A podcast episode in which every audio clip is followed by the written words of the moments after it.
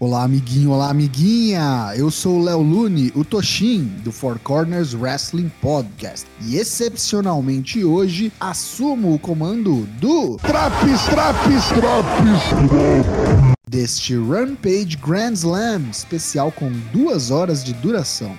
Vem comigo!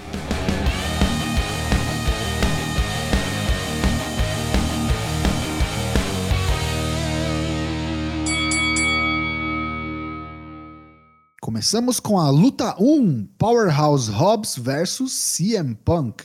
Punk abandonou as calças e novamente veste seu característico trunks estrelado. Hobbs teve bastante ofensiva no combate e se mostrou como o monstrão que é, mas vamos combinar, havia zero chance dele vencer Mr. Phil aqui, né? Dito isso, bom combate para continuar a colocar o Punk em forma. No fim, CM Punk se preparava para usar seu finisher, mas Hook sobe no apron para causar uma distração. Punk vai até o jovem e Hobbs corre para atacar Punk pelas costas. O veterano se esquiva e os membros do Team Tess colidem. Punk aproveita e aplica o GTS em Hobbs, liquidando a fatura. Luta 2: The Young Bucks e Adam Cole versus Jurassic Express e Christian Cage. A Super Click está oficialmente de volta e o público pira com a entrada de Adam Cole e os Bucks. Excelente combate, todo mundo entregando e em especial boa apresentação de Jungle Boy e Luchasaurus. Troca insana de golpes entre os Bucks, Jungle Boy e Christian Cage fora do ringue. Muitos super kicks e até Spear na rampa teve. Enquanto isso, Adam Cole atinge um lindo Panama Sunrise em Luchasaurus. Os Bucks já emendam em seguida o BTE Trigger e Cole finaliza com o seu finisher da Boom, o antigo Last Shot, conquistando a vitória para Super Click. Luta 3: Man of the Year versus Chris Jericho e Jake Hager.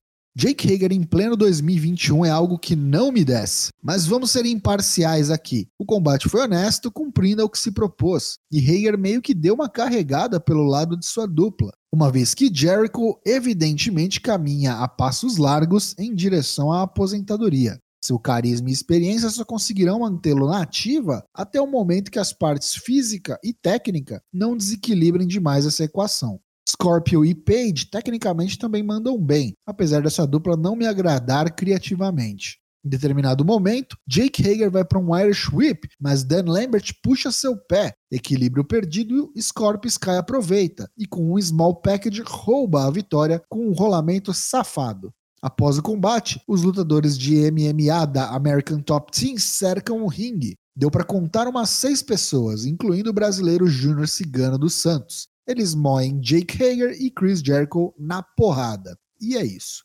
Luta 4: Private Party Butcher and Blade versus Santana, Ortiz e Lucha Brothers. Já digo logo, luta da noite. A sinergia dos Lucha Bros, Santana e Ortiz foi incrível, utilizando seus golpes de dupla com parceiros trocados. Teve também um dive incrível para fora do ringue com os quatro babyfaces ao mesmo tempo. Coisa bonita de se ver. Fora do ringue, Matt Hardy ameaça cortar o cabelo de Ortiz com uma tesoura. Chega Orange Cassidy que deita Jack Evans no soco. Mark Quinn erra um Shooting Star Press e Penta o pune com um Sling Blade. Para completar, Fear Factor dos Lucha Brothers e Street Sweeper de Santana e Ortiz terminam de matar o pobre Quen, que é pinado em pouco menos de 10 minutos de uma excelente luta.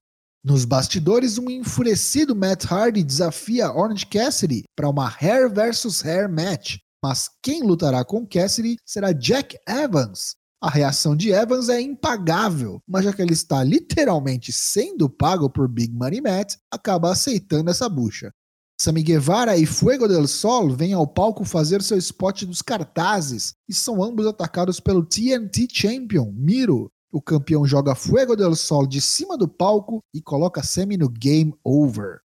Luta 5: Anna Jay versus Penelope Ford. Se no Dynamite a média de duração dos combates femininos é por volta de 3 minutos, quanto você acha que durou este aqui no Rampage Grand Slam? Se você disse 6 minutos, acertou, pequeno Young Lion.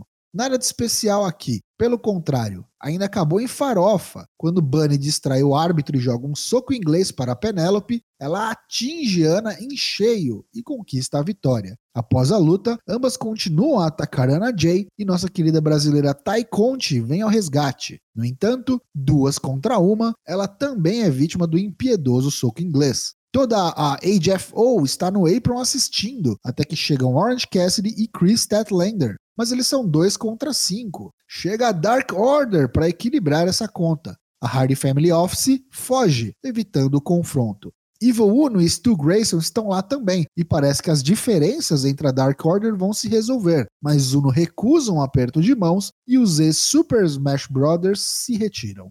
Luta 6: John Moxley e Eddie Kingston versus Minoru Suzuki e Lance Archer numa Lights Out Match. Vale tudo aqui e a AEW não se responsabiliza pelo que ocorrer com os participantes dessa luta não sancionada. Suzuki pega duas cadeiras, vai até a rampa e entrega uma a Moxley. Rola um duelo de cadeiradas que Suzuki leva melhor. Aí vamos ao ringue e temos uma batalha de chops entre Suzuki e Kingston. Eri coloca uma mesa no corner e o protocolo Sabu age. Suzuki o coloca através da mesa após um Big Boot.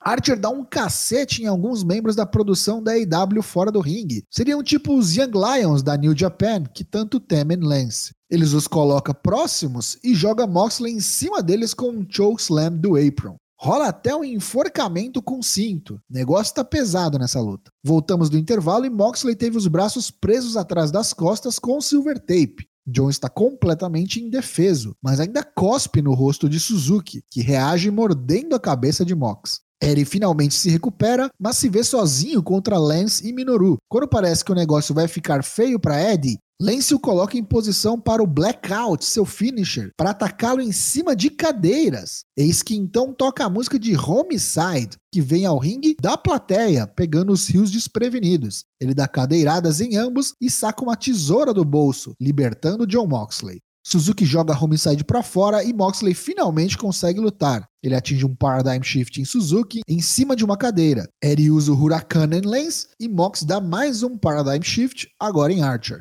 Homicide entrega uma lata de lixo a Eri, que a coloca na cabeça de Archer. Eri pega um kendo stick e dá pelo menos uns 20 golpes na lata. Vai pro pinfall e vencem o mal. Mox, Eri e Homicide se abraçam e assim termina o Rampage Grand Slam. Pontos positivos deste Rampage de 24 de setembro de 2021. Esse episódio foi bem melhor que os Rampages tradicionais, parecendo mais um Dynamite, mas eu espero que guardem esse tipo de episódio especial para ocasiões bem esporádicas, para não virar carne de vaca, né? A divisão de duplas está muito bem, com muita qualidade e variedade para possíveis contenders pelos títulos dos Lucha Bros. Tranquilamente a melhor divisão de duplas do mundo na atualidade. Já os pontos negativos do programa. Se a divisão de duplas está bem, não se pode dizer o mesmo da divisão feminina, né? Pouco tempo de tela, pouco tempo para as lutas, e aí quando tem um pouquinho mais de tempo, termina em patifaria. Assim fica difícil, hein, AEW? Algumas histórias precisam se desenrolar logo, parece que não saem do lugar. Dan Lambert e American Tag Team vão ficar de conversinha até quando? Tudo bem que teve ataque, mas e luta? Não vai ter? Nada? A cisão da Dark Order também está na hora de ter uma resolução, né? Vamos andar com isso aí. Esse Rampage leva a nota 7 de 10. E aí, curtiu esse Drops do Rampage? Não perca também as edições do Raw, NXT, Dynamite e SmackDown. O Four Corners Wrestling Podcast tem lives todas as terças e quintas-feiras, a partir das 8 da noite, em twitch.tv/4cwp. Te vejo lá!